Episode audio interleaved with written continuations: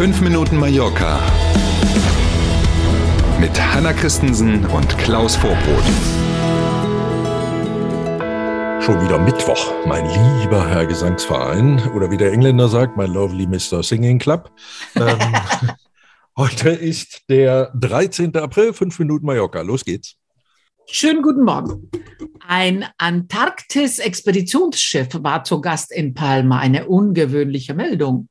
Äh, richtig. Und das hat jetzt mal nichts mit dem Klimawandel zu tun, muss man deutlich sagen, sondern das war geplant so. Die Hanseatic Nature gehört zu Hapag-Lloyd und die ist gestern Abend aus dem Hafen von Palma nach zwei Tagen wieder ausgelaufen, heute auf Menorca zu Gast. Das ist ein Expeditionsschiff für Kreuzfahrtfans, so kann man das, glaube ich, sagen. Also technisch ausgestattet wie ein Expeditionsschiff, hat aber Platz für 230 Passagiere und 170 Besatzungsmitglieder. Da sieht man auch wieder mal das Verhältnis. Ne?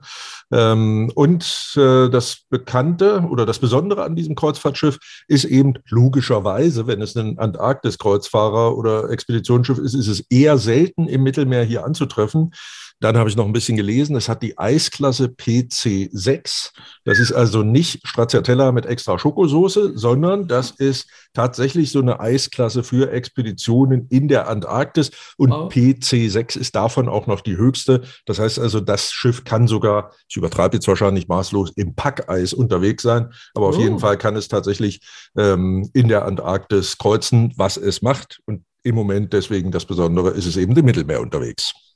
Ganz anderes Thema. Ein neues Gesetz könnte dafür sorgen, dass die Stromkabel an den Häuserfassaden auf Mallorca verschwinden. Das mag man sich überhaupt nicht vorstellen, oder? Diese Häuserfassaden hier, ohne dass dieser Kabelsalat da dran hängt, das sieht irgendwie nackig aus, glaube ich. Warten wir mal. Wenn man zum ersten Mal hier ist und das sieht, dann wundert man sich ja tatsächlich und denkt sich die ganze Zeit, wie konnte der TÜV sowas abnehmen? Ne? Aber es funktioniert ja immer. Endlos viele Stromkabel und auch Telefonleitungen, die da außen an den Fassaden rumhängen. Und manchmal glaubt man ja gar kein System da zu erkennen. Und für das ungeübte Auge sieht es einfach auch ein bisschen wüst aus manchmal. Das liegt aber daran, dass wir die technischen Details alle nicht verstehen, die wir da hingucken. Ähm, funktioniert jedenfalls ja ganz gut. Ende April will sich jetzt das äh, Parlament in Madrid mit diesem neuen Telekommunikationsgesetzentwurf befassen. Demnach müssten dann ähm, diese Kabel tatsächlich so verlegt werden, dass sie den Anblick auf die Gebäude nicht mehr verschandeln. So sinngemäß könnte man das übersetzen. Der Gesetzgeber schlägt vor, entweder innerhalb der Gebäude oder auch unterirdisch diese Kabel dann zu verlegen. Man darf also sehr gespannt sein. Allerdings, wir sind in Spanien, wann immer das in Kraft tritt, wissen wir noch nicht. Ja. Erstmal muss sich jetzt das Parlament damit beschäftigen, dann müsste es auch noch durch den Senat. Dann haben die Denkmalschützer schon äh, gesagt, naja, Freunde, müssen wir mal gucken, ne? hier so an den alten Gebäuden einfach was rumändern. Vielleicht gilt es dann auch erstmal nur für Neubauten. Wir warten es erstmal ab. Mallorcas Nobelhafen Port Adriano will die Hälfte seines Energiebedarfs über Strom aus Wellenkraft decken. So, ne, mal was ganz Neues, passt aber in das Gesamtkonzept Nachhaltigkeit und regenerative Energieformen Klar. auf den Balearen. Die Betreibergesellschaft des Hafens hat jetzt mit einem Unternehmen aus Schweden ein entsprechendes Abkommen unterzeichnet. Als nächstes müssen die notwendigen Genehmigungen beantragt werden. Und tatsächlich soll der Strom dann aus der Kraft der Wellen des Wassers im Mittelmeer mhm. gewonnen werden. Klingt erstmal abgefahren, wäre aber natürlich cool, wenn es die Genehmigungen gibt und wenn es klappt. Fachleute gehen tatsächlich davon aus, dass Port Adriano ungefähr die Hälfte des Stroms, den man da braucht, aus dieser Energieart gewinnen könnte. Wäre eine coole Anlage. Und es wäre Sache. übrigens, genau, wäre übrigens auch das, die erste Anlage dieser Art, die hier in Spanien entsteht. Spannendes Thema. Absolut. Wir sind beim Wetter. Heute macht das schöne Wetter eine Pause. Das Regenrisiko liegt bei 100 Prozent. Hm.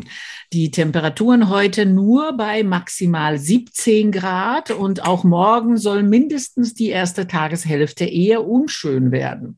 Ab Karfreitag wird es dann wieder sonnig, yay, und wir bekommen am Osterwochenende wie viel Grad, Klaus? Na, wenn du schon so fragst, mehr als 20?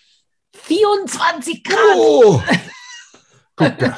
Aber das verteilt sich nicht. Also nicht zwölf am Samstag und zwölf am Sonntag. Nee. Ja, hervorragend. Hervorragend. Das ganze Wochenende 24 Grad. Jetzt genießen wir aber erstmal diesen Mittwoch, auch wenn das Wetter Mist ist. Nutzen Sie den Mittwoch, bleiben Sie einfach heute mal drin, hören Sie fünf Minuten Mallorca erst bei Spotify, dann hören Sie es bei YouTube und dann hören genau. Sie es genau. nochmal bei Apple Podcast und bei Google und dann fragen Sie Alexa noch und zack ist der Tag um. Überhaupt kein Problem. Also, tschüss bis morgen früh. Danke für heute. Bis morgen. Hasta mañana.